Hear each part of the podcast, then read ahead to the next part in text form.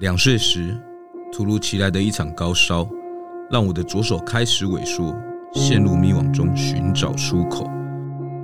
现在，我想与更多的身障朋友及推手们，一同说出生命的灿烂乐章。我是潘伟杰，欢迎收听《The Out 左手的世界》。各位听众朋友们，大家好，欢迎来到《The Out 左手的世界》，我是主持人潘伟杰。今天，哦呦，邀请到的是一个很反差的，他是公务员，又是歌手，他叫做张李晨。我们欢迎李晨，好不好？主持人伟杰好，大家好。哎，我觉得还有一个问题，我先提出一个问题了，就是，是公务员不是不能兼差吗？为什么可以当歌手？哦，对，以前的确是不行，他只就是有规定，军公教都不能兼差，尤其是不能在定时定点，然后固定的做。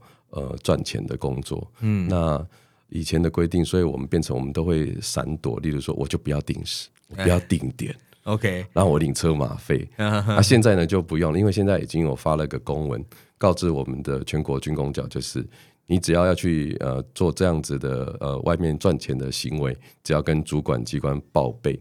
那你就可以去赚，看你自己实力赚钱哦。所以赚什么钱都可以，就是现在现在对原则上是就是通过了，我们现在才敢对外说我们呃有在兼差。哦，对啊，其实有这样的开放之后也比较好啦，对不对？嗯、就是可以做一些自己的自我宣传，或者是让大众更知道，哎，自己是一个公务员歌手。对啊，我的确这是我的兴趣嘛。那结果。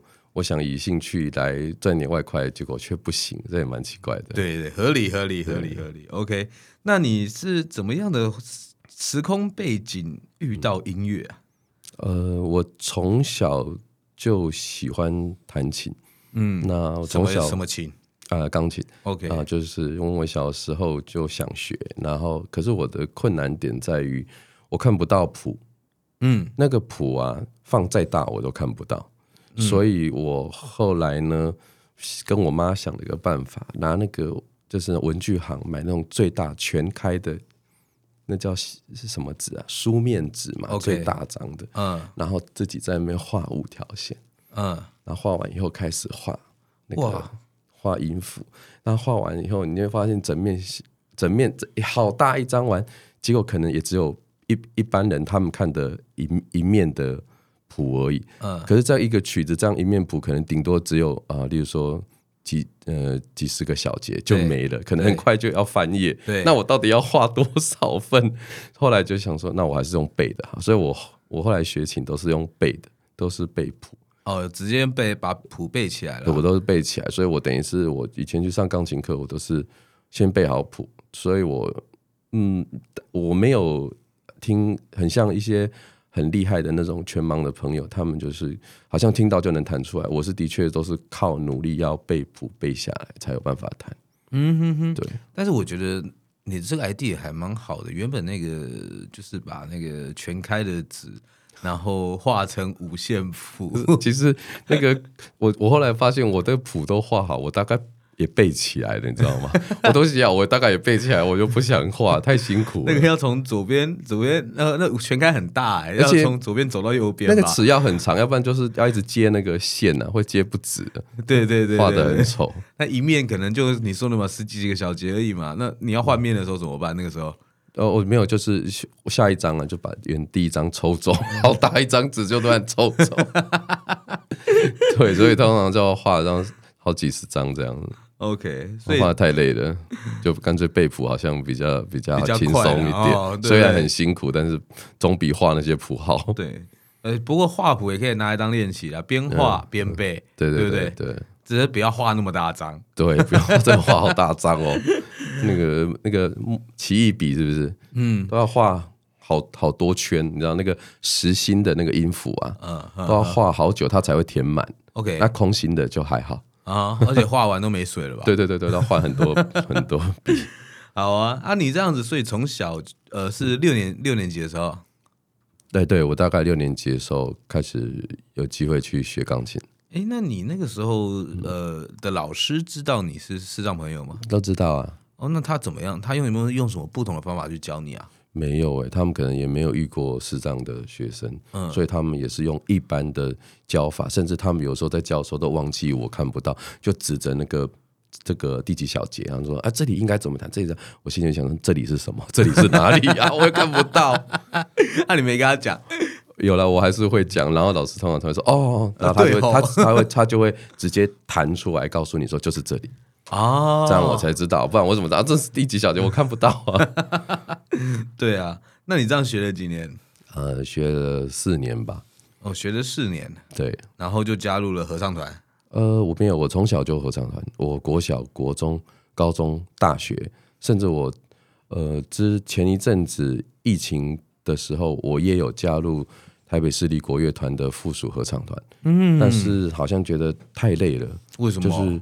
因为我们要准备的歌曲不是我想象的像我以前的那么简单。嗯，我们要准备的歌曲除了英文、德文、呃阿拉伯文，什么各国的语言都有，啊、法文。对，我就是好多种不懂语言都是我没学过的，然后又可能我十月份才拿到谱，然后三月份就要上台，那我光背这些语言，再加上背这些谱。我就今天几几乎是整晚整晚的背，整晚整晚的看，然后呃，因为上台别人可以看着谱唱嘛，嗯，那我上台是可以，但是问题是我上台那个谱，一方面特别大，二方面其实就算放很大，我还是离得很近，哦、所以我还是看得很吃力，所以大部分我还是把它背起来了，对啊，所以我就会花很多时间，那再花很多时间，你就带全开的去啊。对啊，我都是全开的。然后 那个这个旁边的同那个 朋友都离我很远，都离我很远。然后摄影机也看不到我，这样只有看到布，所以我就觉得这时间花费太大，我几乎别的表演都没办法接。嗯，对，我如果要接表演，我都还要考虑我有没有时间准备这个。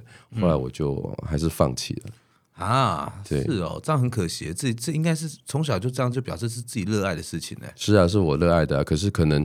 呃，我以前唱的可能都是大部分都是国语的合唱曲目，对。那突然间，呃，成我不知道成人可能就是这种比较专业的合唱团都需要有一些国外国的语言的曲目，嗯，才可能适合在大的那种表演厅，对对，大的舞台里面表演。嗯，对啊，人家就会觉得啊，外语就很厉害这样子。但是听到那个要要要要把什么法文啊，还有什么俄文、德文、德文，嗯，哇，全部背起来，那个很难呢。对啊，我连打舌都还不会，我就已经要开始要唱了。对啊，哇，这就像我们。对啊，就像我们唱流行乐，然后呃要要要去唱一个日文的流行乐好了，嗯，那个也要花很久时间才会，而且根本有时候不知道它的意思是什么。有我我曾经也有唱过，就是去日本表演，那我就为了要表演，说我就背背日文歌，那、嗯、那个时候就想说，嗯，我反正我也蛮喜欢去日本玩，我就顺便学日日文，然后就把歌词都背好上去唱，但我还是不知道唱什么意思。那我记得那首歌叫，就是大家都知道那个北国的春，就是榕树下嘛。嗯，那他北国的春的日文第一句是西拉卡巴阿欧佐嘎，然后然后他们就就是每次在介绍我的时候，嗯、因为我但是当时没有日文名字，他们都叫我开头的那几个字就希拉卡巴桑，就把那个。前头前面那几个字当成我的名字，这样叫他们就知道哦，我就是那个唱榕树下那个。OK，这这这也是个方法。对，你应该自己取一个日文名字啊。有，我后来有取了，哦、因为我那个陈陈刚好有日文，我就取陈的日文名字叫 Makoto。哦，Makoto。对，哦，原来。所以我们常常在那个百货公司啊，都会听到那个。阿里亚多ございます，就是非常感谢你的。那如果说非常诚意的感谢你，就会这样マコニ阿里嘎多ございます，就会加上我的マコト。OK，マコト，对对，这样子不错。以后以后在日本演唱的时候，出场介绍就是，哎、欸，先先先讲自己的这个，对不对？对。OK OK。那但是你后来呢？你后来其实有好像有经历过跟萧煌奇老师呃学学习的一段历史，对不对？对。 在我还在大学读书的时候，我们刚好有机会认识，那我就有去听他一些的创作，然后甚至就是有去他那边，然后听他讲一些唱歌的技巧啦，嗯、甚至他有当时他有送过我歌，我最近问他，我他都说，嗯，我当时有送你什么歌？然后我那时候还唱给他听，他我已经完全有忘记他有写过这首 歌了。那他真的其实也是帮助我，每个视障的歌手都说，哎，他跟他他那个肖望奇老师学过歌，哎，对啊，还不少。对啊，所以他帮他真的帮助蛮多人的哦，真的。那你在他那边学到了什么技巧？呃，有点忘记了，因为真的很久，就是我大学的时候嘛。但是我至少知道，他有告诉我，就是说我们音域一定要够宽，这样我们在演唱的歌曲才能够多。如果我的音域不够宽的话，就没办法唱那么多种的歌曲。那我当时在跟他学，我记得我每次在高音的时候都只能唱到收啊发，就是不够高。嗯。那后来我有慢慢拓展，的确。有拓展了不少的更宽的音域，让自己能够唱更高音的歌，甚至更低音的歌。而你的声音听起来就是比较属于贝斯低音的这种地方的。但是我通常会被要求唱高音的歌。为什么？嗯，因为我我能唱高音。哦，原来原来 你这样子高低都通吃，就是还不错。我觉得这样还蛮好的。哦。但是你这样子，我很好奇啦，因为我以前参加过一次合唱团嘛，嗯，对，然后那时候他就说我的声音就适合唱低的，哦，对，对我就会我就会被派到那边去了，嗯，对，那你、哦、你嘞？我我我我我这次去，我这次去考那个台北市立国乐团附属合唱团的时候，嗯，我就报名我要考贝斯，而且我很有信心，我想要考最低的，嗯，我要考最低的贝斯，然后结果去呢，我因为我没有没有任何的，就是。呃，就是他们所谓的合唱团的一些比较难的曲目，对，所以我等于就是我认为我这个基础上不够，我就拿了一首，好吧，那就拿了一首比较呃艺术歌曲，拿乐琴来表演好了。可是乐琴呢，听起来就感觉就是很多高音的人在唱的啊，然后结果我就唱乐琴，唱完以后，老师就说。哎、欸，我觉得你不要去贝斯兔，我们比较缺 tenor，你可以来唱高音部吗？结果我就跑到高音部去了。高音通常就是比较缺人的地方、啊。他说，他就说我们贝斯够人的，所以我希望你，如果你要来贝斯，很抱歉你，我们就不录取你。但是如果你愿意唱高 tenor 的话，我你赶快来，你就来这样子，所以录取了。对，哟，原来这也是很妙的哈。对啊，因为我没有那种。其他的曲目可以展现我低音的歌曲，嗯，就只好先选了一首。反正我想说，先考进再说吧。嗯哼，真的啦，真的啦。进去再跟老师说，不，我想要唱低。对对对。那你是什么时候开始会想要当歌手的啊？呃，从小吧，从小呃小学开始，应该最早期，因为有张雨生的影响，有王杰的影响，然后。还有啦，还有跟我妹妹一起就会唱那个叶爱玲与十个男人啊，啊，我们都会自己录音录下来。就叶爱玲有出发发行一些专辑，就是她跟不同的、嗯、不同的男生合唱，嗯，然后就出一张专辑，然后我就会跟我妹常常在那边录音啊，录下来，然后就觉得。嗯自己唱歌还蛮好听，然后就常拿去给邻居，拿给其他人听，这样子。你要确定邻居没有反抗呢？没有，没有，没有，常常会被邻居们要要求我唱歌这样。哦，对对，我曾经也有在学校里，就是放假的时候，就独自一个人就在就在教室里唱歌，哎，就有经过的学姐啊，就停下来，就说：“哎、嗯，你刚刚唱那什么歌？你可以再唱一次吗？”哇！还有那种在洗澡的时候啊，就是大学。大学男生那种宿舍洗澡，不是有些人会唱歌嘛？我也常常很不要脸，在浴室里洗澡的时候唱歌啊。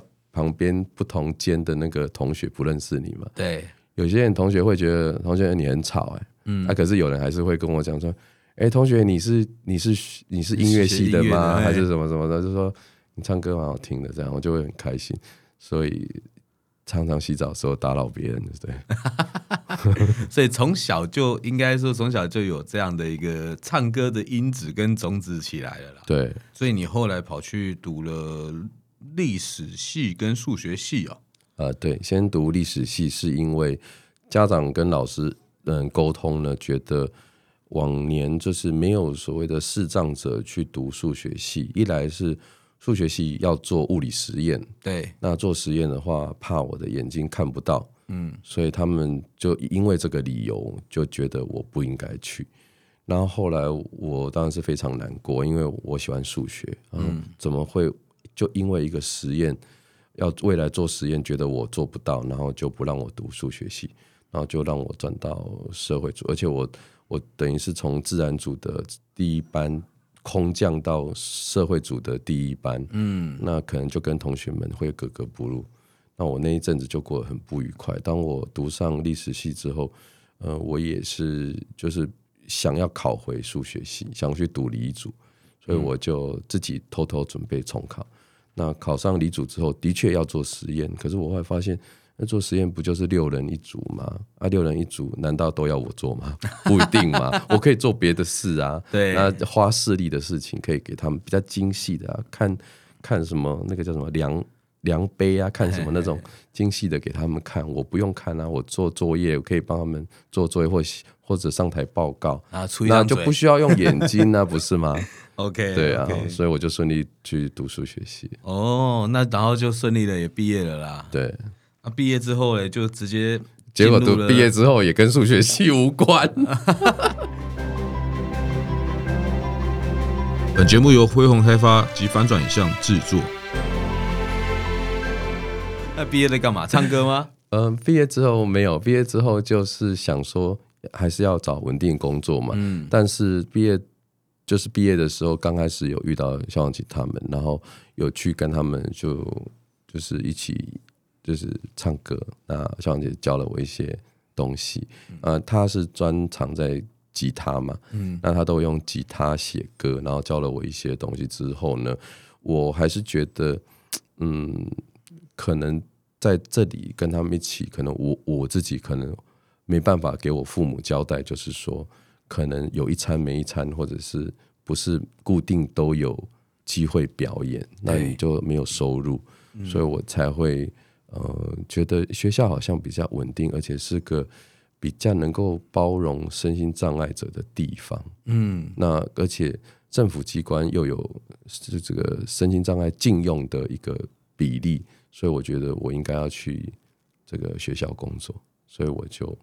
呃，先去学校当乐顾，当代理人这样子，哦，然后慢慢再去考试，对，哦，对，所以现在就是边在做这个公务员的工作，嗯、然后边唱歌，对，也是刚好有机会在一零二年的时候遇到这个生产力这个课程，中华民国身心障碍者艺文推广协会办的这个课程，然后进去之后呢。刚好被我朱万花万花姐发现，我好像唱歌还不错，嗯，然后就被她留下来了，这样子。哦，所以刚好，梦想没有消灭，梦想在这个时候又在又在燃燃起。对对，那那那个时候加入的时候，应我觉得应该哦，我超紧张的。我记得我第一次表演的时候，我因为我很久没有上台，我第一次表演的时候，我我还记得前一天我就是睡不着。然后隔天呢，又去上学校上班，然后上班的时候呢，我完全没精神。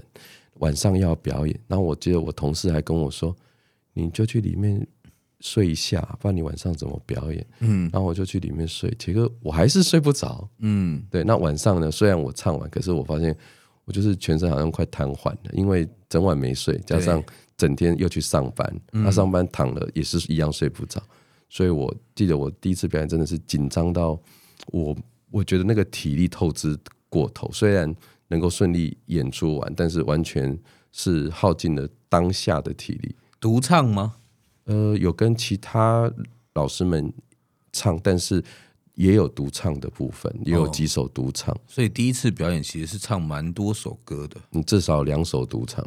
哦，两首有独唱，至少有两首独唱。在哪边表演？嗯。我忘记了，但是我知道是在一个某某公司的尾牙活动上做表演这样子。OK OK OK，对，哇，所以第一次表演也是印象深刻了。我非常紧张，紧张到嗯，而且我是个很容易紧张的人。但是应该后面就好了吧？第二次、第三次，呃，后来我发现，的确，我常常就是呃，只要遇到大场合，我才会。稍微比较紧张，嗯，那小场合我通常就会好像就就睡得很好，嗯嗯，小的我一知道明天啊就是唱什么场合，我就会知道啊，我今天还可以嘛好好睡。那么大场合的话，我还是会吃一点像抗焦虑的药哦，不然会真的睡不着。哦，对对对，因为我真的是比较容易紧张型，我蛮要求自己上台一定要唱到很好，甚至我很要求我在台上的掌声要是最多的。我我我可能我对自己蛮。啊下次我跟你讲，蛮龟毛的。上次唱完之后，自己帮自己拍手，因为因为你的掌声是离自己最近的，最大声。我我我我前一阵子跟黄小诗去演出嘛，然后就是在那个桃园的女子监狱演出，嗯、那个女生呢，看到萧煌奇。天呐，那个整个监狱好像快掀掉了，你知道吗？好嗨哦，真的是疯了一样。然后所有的那女生都不止尖叫之外，还有那个口号呢：“你是我的巧克力，呃，你是我的什么什么，一直 一直喊一直喊，至少八句。然后我们都听不懂他们在喊什么。嗯，啊结果后来那萧煌奇老师就是走不掉，你知道吗？他们一直按口按口，最后萧煌奇老师终于按口到结束，他可以终于赶下一场之后。换别人唱，然后别人唱啊，女生一样很开心，一样很开心，都是一直嗨一直嗨。可是那口号不见，但是等到我在出场的时候，我唱完第一首完以后，那个口号又出来，知道吗？我就说哇，我也有萧煌奇老师一样的待遇，我的心情超好的。他们口号是什么啊？你是你是我的巧克力，对啊，什么你是我的巧克力，我们永远都爱你啊！你是我的小太阳，我们永远什么什么。都什么，反正就是都会有押韵，他们都早就想好了。那、oh. 我们是好不容易才听出几句他们在讲什么这样子。OK，那么嗨就对。对对对啊，就是超开心的。然后我就那天就唱的，觉得自己唱特别好。其实你一定有个故事呢，你是不是呃为了唱歌这个梦想啊，然后下班都会在马路的分隔岛做养生练习？对，因为我常常唱歌就是会吵到别人嘛。嗯、我记得最深刻的是有一次大学。的时候有一次晚上我在唱歌，我记得那也才七八点呢。嗯，然后我就在家里面唱歌，我还记得我唱的好像是 Beyond 的歌吧，已经忘记了。嗯、反正就是声音很高，然后就会变得你要很大声，不然你会怎么唱得上去呢？然后唱唱完那个高音啊，唱完以后，然后我就听到砰一声啊，我的玻璃破掉。人家拿石头丢你玻璃，是不是？然后我就后来就变得，我就不敢再唱，在家里唱歌，因为那是宿舍嘛，啊，是在呃学校外面的宿，外面租的宿舍。那别的地方可能也有你住家，或者是一样是学生住的地方。反正我就是被砸了之后，我心里有阴影，我就变成觉得，好像我唱歌不能在这种地方唱，我要去那种。可能很吵的地方，嗯，这样才不会吵到别人呢、啊。因为既然那个地方都很吵，那我怎么还会吵到别人？所以我就去安全岛。嗯、那我发现安全岛的确很吵，这是我找了很久哦，我真的找了很久，找好多地方，公园也不行啊，然后很多一些空旷的地方啊什么的，我都觉得这都不行，因为。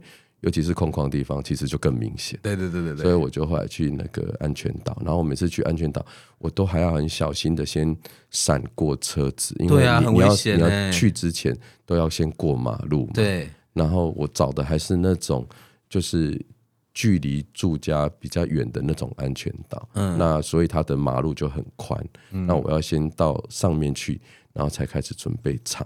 嗯。对对对。然后我记得有一次是，好像汪汪姐有请人。来帮我做，就是我的故事的录影，然后结果就在那边录，然后我就站在那边唱，然后旁旁边就有那个住家的那个邻居啊，就看到，然后他就说：“哎，嘿嘞，台语可以吗？”哎，我塞塞，嘿嘞哈，嘿嘞，嘿嘞，两两在家唱歌，嘿嘞哦啊，今晚是不是唱出名哈？今晚人有人来加戏吧？我第二天一定要唱歌，就让大家唱歌。哎、欸，我觉得你这方法真的不错。对，对你，但是你站在安全岛上，嗯，我不知道，我我第一个想法就是好危险哦，是很危险。可是安全岛，除非车子开到安全岛上来，嗯哼哼，不然我应该算蛮安全的。只有在，因为毕竟它叫安全岛，对对，进，比如在只有在进出那个马路的时候，我要小心一点。嗯哼哼哼哼，对，很酷哎。OK，那有没有一首最能够代表你自己的歌啊？呃。